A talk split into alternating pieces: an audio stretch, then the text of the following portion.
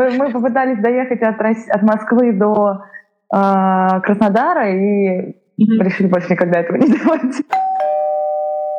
Привет, меня зовут Оля Куркума, и это второй выпуск «Пиццы судьбы». Подкаст, в котором мы рассказываем про разных людей, про их путешествия, их занятия по жизни, трудности, с которыми им приходится сталкиваться. И все это подробно разбираем, возможно, этот опыт пригодится еще кому-то. Сегодня у нас в гостях Мариана Веску. Она живет в Берлине, занимается режиссурой, а до этого занималась анимацией. Она расскажет про то, как уехать в другую страну без знания языка и э, как найти себя в мире творчества. Я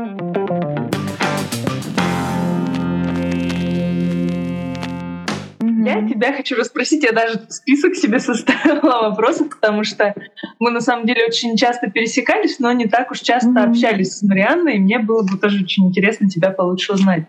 А, мы с ней познакомились, когда я обучалась анимации. Я тогда помню, что у вас была студия Люма студия, да? Да, да. Вот как вообще ты попала в анимацию? Да, начну с анимации. В общем, я, мне эта меч... ну, у меня мечта появилась где-то лет наверное, в 15. До этого я мечтала быть всем, ну, вообще всем, кем можно быть. Там, ветеринаром, э, художником, да даже учителем, адвокатом. Ну, то есть я постоянно играла в разные профессии. Вот. И потом э, у меня какая-то появилась такая идея. Вот. И я попала на студию э, Горького в 15 лет. Вот, ну, мне там давали маленькие какие-то задания, я там выполняла их, ну, потому что я пришла и сказала, что я хочу делать анимацию. Вот, ну, вне анимации. И я уже, получается, с 15 лет так по чуть-чуть изучала какие-то программы.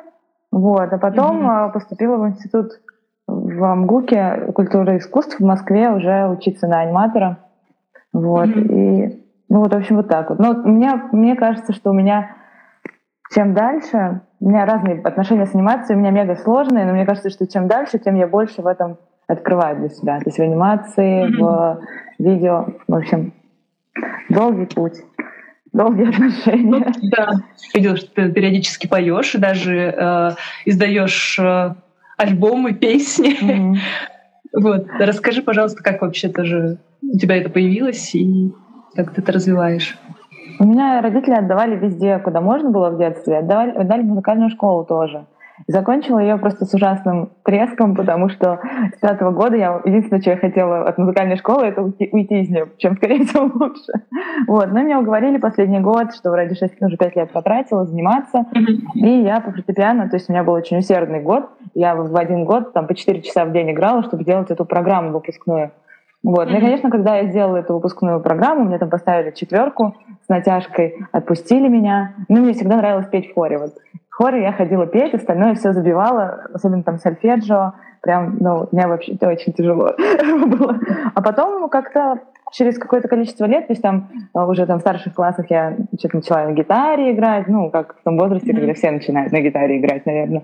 Вот. Mm-hmm. И потом как-то фортепиано вспомнила и как-то поняла, что мне прям нравится. То есть для меня это какой-то путь вот как бы анимация и рисунок — это какое-то больше исследование, а музыка для меня — это выражение в моменте именно чувств. То есть когда ты прям слишком много чувствуешь, и ты не можешь это никак обработать, музыка — это единственное, mm-hmm. что меня может спасти. Еще я знаю, что вы э, много путешествовали с Катей э, Каше. Да, да. Катя? Ага. Вот, расскажи, пожалуйста, про свое вот это путешествие, потому что у вас в один год, по-моему, куча каких-то стран, и по России вы путешествовали, и, наверное, автостопом. Ой, ну мы Или попробовали путешествовать автостопом по России, но нам очень не понравилось, и мы перестали это делать. Понятно. Но вы, получается, вдвоем путешествовали, да? Да, да, да. Ну, двум девочкам, да, наверное, сложно. Ну да, мы, мы попытались доехать от, от Москвы до э, Краснодара и mm-hmm. решили больше никогда этого не делать. Ну, было сложно, да. то есть были пересадки, потом мы в ночь попали ехать, э, ну, то есть как-то как-то, ну, с незнакомыми людьми было так стремновато на самом деле. Mm-hmm. Вот. Ну, конечно. Наша изначальная точка, то есть мы поехали в Индию на зиму, и после Индии, получается, мы из Гоа поехали в Ришикеш. Ну, уже как бы вот мы с Катей вместе выехали из, из Гоа, mm-hmm. доехали до Ришикеша на поезде, да, на автобусе. Вот. А потом уже в э, Ришикеше пожили месяц. После Ришикеша поехали на индийскую свадьбу в Удайпур, это на юге Индии. Это было тоже очень круто. То есть было короткое путешествие, совершенно спонтанное. Мы просто... Ну, знакомый он просто пригласил, потому что он друг жениха. И мы, у нас была неделя до а, вылета в Москву, мы просто на весь этот оставшийся зазор, который у нас остался, мы взяли билеты в, ну, впритык вот в Удайпур, чтобы попасть на эту свадьбу. Вот. И потом, когда мы вернулись уже в Москву, мы так немножко ну, собрались с духом, потому что после, полугода, после полугода не в России, то есть так как мы осмотрелись, и через месяц мы поехали сначала в Краснодар, потом в Ростов-на-Дону, оттуда мы поехали ну, по-разному. На Блаблакаре, на автобусах мы ехали по-разному. Мы поехали в Самару, а, Волгоград, в Самару, потом в Красноярск, от Красноярска в Туву, потому что там был шаманский фестиваль. Вот. Последний день в Гоа я узнала о шаманском фестивале, что он будет в Туве, в России. Вот. И мы как-то решили, что надо туда поехать. И поехали туда.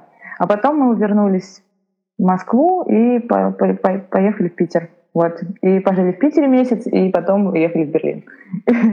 В общем, такое. А, хорошо. Не разочаровал ли тебя шаманский фестиваль? Нет, вообще. Ну, вначале у меня было странное ощущение. Ну, потому что после Индии, то есть в Индии, ну как, то есть все вот, э, люди духовные, эзотерические, они такие все светлые, приветливые, такие воздушные. И когда я попала в маршрутку, которая вела, ну, везла, то есть там часть была шаманов, часть учителей, просто там человек 12 было в маршрутке, и все просто такие, кто-то какие-то трубки курит, там, они такие что-то читают, разговаривают про какие-то книги, кто-то читает, все такие какие-то замороченные. И мне тогда было на контрасте очень странно. Я такая говорю, Кать, ну что, мы куда-то едем не туда. А потом через день я как-то уже погрузилась в атмосферу, то есть когда там уже нам начали ну, ритуалы показывать, когда открытие прошло фестиваля, как-то прям очень классно. Там еще он очень был международный, и я еще тогда не знала, что, ну, у меня были сомнения, перееду ли я в Берлин, то есть получится у меня или нет, но на фестивале было 50, из 200 человек на фестивале 50 было немцев из Берлина. Вот. Ну, то есть так случилось, что это была целая делегация немцев из Берлина. И я тогда как бы уже начала как бы общаться, коммуницировать с немцами из Берлина, и я поняла, что ну, как бы, скорее всего, перееду. Ну, знаешь, Класс. такое ощущение, что фестиваль — это вот то, что должно было как-то быть в моей жизни. То есть я не могу сказать, что я там разочаровалась, не разочаровалась. Это вот какая-то прям, ну, ну какая-то часть важная, наверное, для, для, ну, для понимания. И я, если фестиваля не было, то я бы никогда по России бы не стала, ну, у меня не было бы достаточной мотивации путешествовать по России, то есть вот так вот прям проехать. Mm-hmm. Вот. А тут так сложилось все. Ну, конечно, очень красиво. Какие города помимо России тебе нравятся или страны, может быть? Ну, мне нравится Барселона, ну, потому что мы там делали фестиваль пять лет, и Барселона для mm-hmm. меня это какое-то, ну, какая-то родная. Mm-hmm. вот. Хотя она очень туристическая, и с каждым годом я прям была. Сейчас, сейчас ничего не туристическое, но она была туристическая, и с каждым годом вот это вот, ну, становилось все более как-то ну, как будто бы ты уже не можешь такого уюта почувствовать, как будто так много людей э, вокруг, и так много проходит людей мимо, что ну, очень как бы не так уютно, как когда я была там не в, не сезон или когда меньше туристов. Вот. Mm-hmm. Еще я очень люблю Порту в Португалии. Вот, там очень тоже красиво. Ну, что-то есть общее от Барселоны, но еще, как я это для себя определяю, еще есть что-то от Гоа, потому что, ну, португальцы в Гоа тоже много чего построили. И какой-то очень прикольный такой микс получается. И португальцы, они для меня, они как будто бы они не совсем испанцы, они как будто больше для меня по ментальности на русских похожи, что ли, они спокойнее как-то. И мне, ну, они очень нравятся, они приветливые и классные. Не, ну и Берлин. Как ты вообще решилась переехать в Берлин, и как давно ты вынашивала эту идею? Первый раз я была в Берлине в семнадцатом году. Вот. Mm-hmm. В сентябре или в октябре семнадцатого года. И как-то так получилось, что я приехала, и мне было очень как-то уютно, хорошо, комфортно. И э, я начала сразу общаться, с, ну, познакомилась с одной э, девушкой. Она хотела поступать на аниматора в Берлине. Mm-hmm. И она показывала, что она подготовила, как, как она папку собрала, потому что там ну, в Берлине э, очень, ну, мне кажется, то же самое, что и в русских, и в русских институтах, то есть ты как бы творческие экзамены проходишь, тоже там пять туров творческих экзаменов, и вот она готовилась к первому туру, ну, папку готовила к отправке, она ее показывала мне подробно, что-то спрашивала, что-то рассказывала, и меня как-то очень это вдохновило, и я в какой-то момент, у меня какая-то возникла сумасшедшая идея, что чуть ли не там за три месяца выучить немецкий, попробовать и поступить. Но я потом поняла, что это чересчур, вот, и как-то отложила mm-hmm. эту идею. Но у меня было какое-то ощущение, что вот это может как бы произойти в моей жизни, что вот что-то в этом есть классное. Вот. И потом как-то постепенно, оно как-то так и сложилось, потом нашлась вот эта возможность по поводу визы фрилансерской в Берлине, как вот ее оформить, и все. Оказалось, что это не так сложно. Вот. Ну и как-то, я не знаю, мне кажется, что с другой стороны, я понимаю, что я здесь уже больше, чем полтора года, и ну, какие-то моменты все-таки есть какие-то сложности, как минимум, ну, то есть психологически ты как-то так думаешь, блин, ну не все, ну, то есть ты начинаешь жить как бы обычной жизнью, потому что ты больше не турист, ты уже, mm-hmm. и возникает и момент и языкового барьера, и возникает момент самооценки, когда ты там не можешь что-то понять, или ты просто не знаешь чего-то. И для меня в какой-то момент это, ну, то есть я не знаю, э, если бы я заранее знала, что насколько мне будет по-разному здесь, я не знаю, наверное, мне было бы тяжелее переехать. Но так как я особо не знала, я такая, вау, круто, все, поехали. Ну, то есть мне было легко. Ну, то есть мне кажется, что когда я что-то такое делаю, я не думаю. Мне кажется, это правильно. То есть когда есть какая-то мечта, ну, ну не надо думать, что может быть по-разному. Просто надо делать, а там как, как сложится. А не пугает языковой барьер? Как то вообще? У тебя были знания немецкого языка до этого какие-то? Нет, нет, вообще нет. Ну, то есть у меня прям ну, я знала слова, которые знают люди, которые смотрят фильмы про войну. Ну, то есть там Гитлер капут и... Хох, Шметерлинг. не знала. Это нет, это слишком сложно. Слушай, я думала, что ты знаешь как бы язык, потому что, ну, уезжать в другую страну для меня это так, типа, как вообще взаимодействовать с остальными. Ну, конечно, решилась, молодец. Да. Ну, ну, я английский зато подтянула, ну, как-то. То есть я поняла, что, ну, когда очень сильно боишься, и надо говорить по-немецки, и ты как бы начинаешь говорить по-немецки и начинаешь говорить по-английски. И английский из-за этого, то есть языковой барьер в английском у меня очень, очень быстро стерся.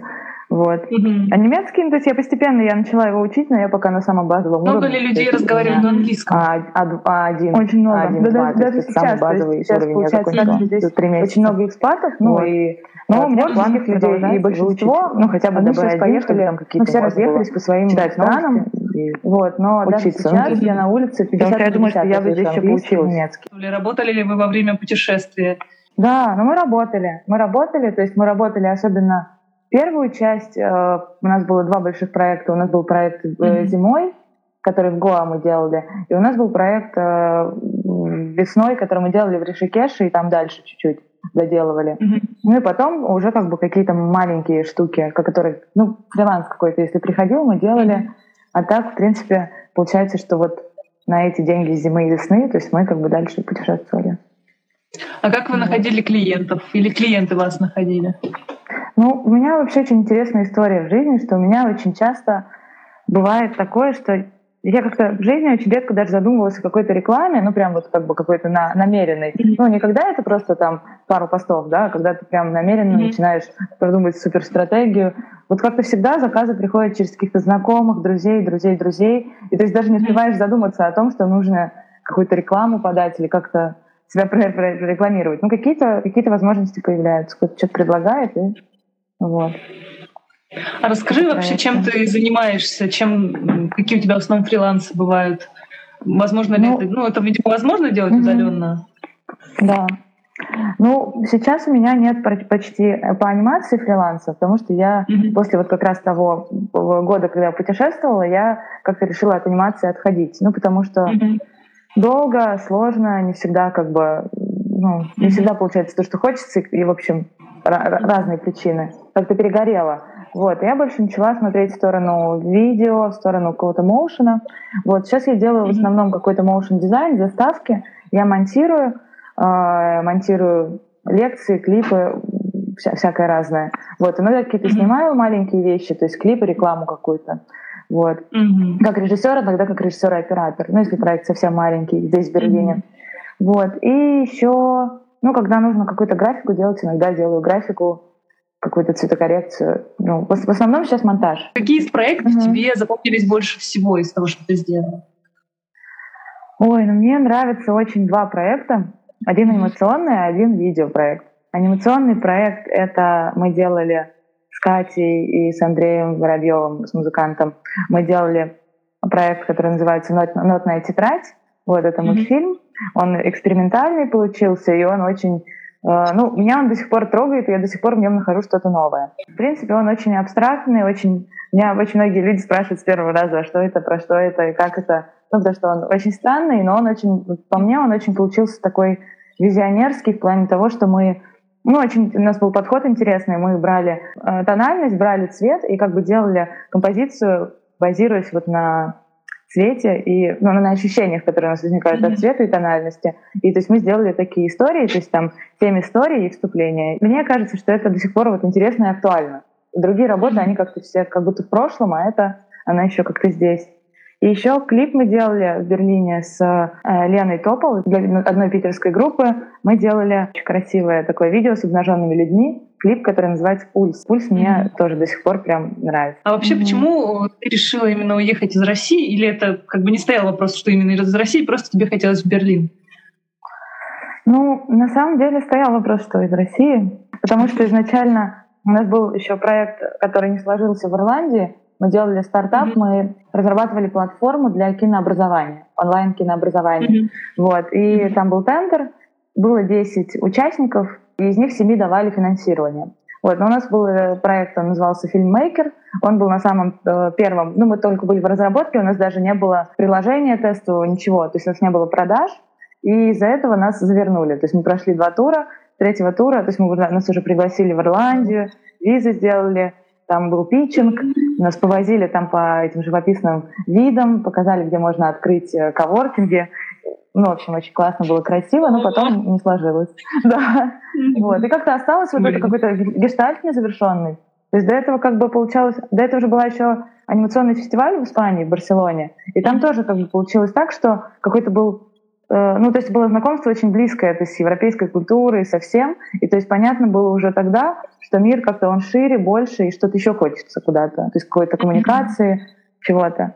Да, и потом, видимо, как-то оно закономерно все к этому и пришло. А ты еще рассказывала, что у тебя был проект, которым ты занималась пять лет. Что это был за проект, интересно? Это был анимационный фестиваль. Изначально mm-hmm. каким-то очень странным образом он появился. Просто один знакомый художник э, Кирилл Аркадьев. Его картины покупают э, люди из разных стран. И вот у него был mm-hmm. заказчик один из Барселоны, из пригорода Барселоны.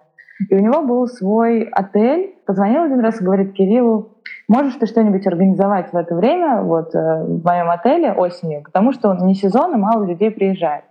Вот, ну и мы сели, начали мозговой штурм, решили что-то сделать клевое, придумали фестиваль анимации. Ну и потом как-то так получилось, что из нашей команды получалось так, что на первый фестиваль Кирилл не смог поехать. Ну и мы как бы сделали фестиваль без Кирилла. Потом получилось так, что мы сменили место, то есть уже остались не в отеле, а в другое место переехали. И ну, все равно звали Кирилл, потому что Кирилл президент нашего фестиваля. Mm-hmm. И на второй фестиваль Кирилл тоже не смог поехать. Вот, и мы сделали второй фестиваль опять без Кирилла. И потом получилось, что как бы фестиваль остался, и мы уже на второй год хотели его как-то то есть там были какие-то моменты какого-то финансирования, но они были, то есть там то какие-то знакомые из «Газпрома» чуть-чуть помогли, то еще кто-то. Но в целом он был максимально вообще не коммерческий. Мы с этого денег особо не зарабатывали, и вход был свободный. И нам приходилось еще тонны просто заявок, которые, ну, с анимацией, которые мы со всего мира разбирали постоянно. То есть, с одной стороны, это была такая... Это было очень клево, это было очень весело, и очень много было классного общения, но с другой стороны, с точки зрения коммерческого, это мега бесполезная, бесполезная вещь. Ну, мы смогли его проводить пять лет, потом уже после пятого года стал вопрос о том, что нужно как-то его или трансформировать, или что-то делать. Вот, и как-то mm-hmm. ни у кого не было сил, ни желания, и там какой-то был кризис в Москве, и мы как-то от этой идеи отказались. Вот. Mm-hmm. Но было очень круто. А там, получается, с эм, с призами с какими-то это было или просто там куча работ, вы могли приехать посмотреть, поучаствовать? В каком виде это вообще было? У нас было, э, у нас были, мы как бы выбирали жюри, ну, приглашали людей. У нас был сценарист американский. Mm-hmm. Притом это удивительно, что как-то он сам написал. Ну, видимо, у него какая-то рассылка была. Э, сценарист mm-hmm. Спанч Боба. Вот, он был да ладно. вот, жюри. Да-да-да. Вот, вот очень классный. Да. Угу. У нас был кукольный режиссер, очень классный поляк Марк Ходачинский, тоже очень клевый. Mm-hmm. Ну и как-то мастер мой Владимир Тарасов тоже ему приглашали в жюри на фестиваль. Из, и локальные из Барселоны тоже, и кукольники, и просто аниматоры. Вот, в общем, как-то классно. То есть у нас какая-то, мы делали какую-то программу. Да, и в последний год у нас было фестиваль, мы поняли, что в Испании, в Барселоне не очень заходят просто мультики. Ну, мало кто любит сидеть и смотреть просто кино очень долго. Тем более там mm-hmm. два дня подряд или один день. И мы нашли цирк, старый цирк, вот, и сделали в этом цирке цирковую программу вместе с анимационной, то есть она менялась. То есть, ну, то есть там два часа анимации, выступление клоуна или выступление акробатов. Но это было, получилось очень так ну, очень как-то очень по-киношному, очень в стиле Филини как-то. Ну, очень классная была атмосфера. Еще какие-то мастер-классы у нас там были детские, еще какие-то штуки. Тоже у нас там музыканты были русские, которые в Барселоне живут. Mm-hmm. Ну, то есть как-то так очень уютно, это было очень про коммуникацию. И я еще хотела задать, пожалуй, наверное, последний уже вопрос, потому что mm-hmm. мы так очень много уже разговариваем. Ты участвовала в проекте «Смена», да? Mm-hmm. Да, да. А, расскажи тем, кто не знает, что это за проект и как вообще там осуществляется коммуникация. Это проект, в общем, изначально двух ребят, э, Насти и Никиты. Они его придумали в Азии, первые смены проходили в Азии, они придумали его в формате каливинг. То есть они собирают людей, близких по духу, по мировоззрению, фрилансеров, вот. Неважно, чем они занимаются, и фрилансеры просто все съезжаются в один дом и живут две недели как бы в формате ну, лагерной смены, да, то есть mm-hmm. и у них есть какие-то ритуалы, то есть каждый день, допустим, ну все собираются, ну как свечка в лагере, но по-другому называется mm-hmm. чекин. Все собираются на чекин и говорят, у кого какое состояние, кто что собирается делать, куда можно сходить вместе потусить или попутешествовать куда-то, ну на один день, mm-hmm. вот.